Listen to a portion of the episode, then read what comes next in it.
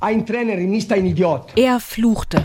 Es gibt Spieler wie zwei oder drei, diese Spieler waren schwach wie eine Flasche leer. Er fuchtelte. Muss er respektieren die anderen Kollegen, aber viel nette Kollegen. Er fauchte. Strauß ist zwei Jahre hier, gespielt sein Spiel, ist immer verletzt. Was erlaube Struß! Es war der 10. März 1998, als Maestro Giovanni Trapattoni mitten in München zum mediterranen Urschrei ansetzte. Seine bayerische Nörgelbande Mario Basler, Schwach wie eine Flasche leer. Mehmet Scholl und Thomas Struß! zu erziehen versuchte. Normalerweise ich bin spontan. Ich überlege immer, ich bin ein reflexiver Mann. Immer wieder hatte Trapattoni betont, eine Vaterfigur für die Spieler sein zu wollen. Aber Väter können auch anders. Ich bin müde, ich verteidige diese Spieler. Ich habe immer die Schuld. Papa Trapp hatte deswegen eine besondere Strafe für die drei Nörgler.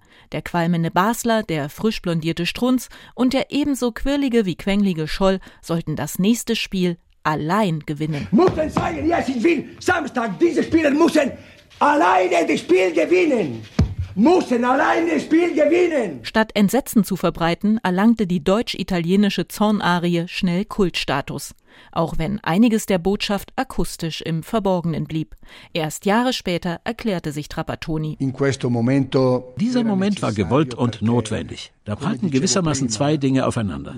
Die Kultur und Mentalität eines Landes mit den Bedürfnissen eines Trainers aus einem anderen Land. Nach meiner Rede aber hat man auch in Deutschland angefangen, wichtigen und berühmten Spielern Ruhepausen und Auszeiten zu geben. Trapattoni, der Urvater der Rotation.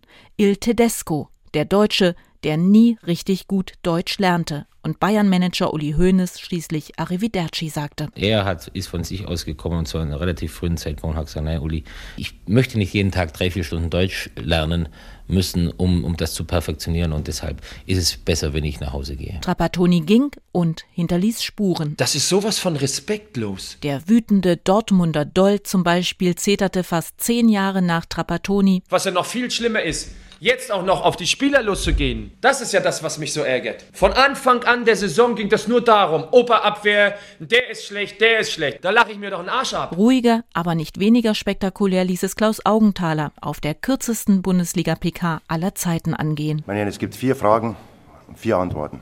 Die Fragen, die stelle ich und die Antworten gebe ich auch. Dankeschön. 43 Sekunden, dann ging er wieder. Stuttgarts Bruno Labbadia hielt es da lieber mit dem Original. Die Trainer in der Bundesliga sind nicht die Mülleimer von allen Menschen hier. Am Arsch gelegt. Oder charmanter ausgedrückt. Ich habe fertig.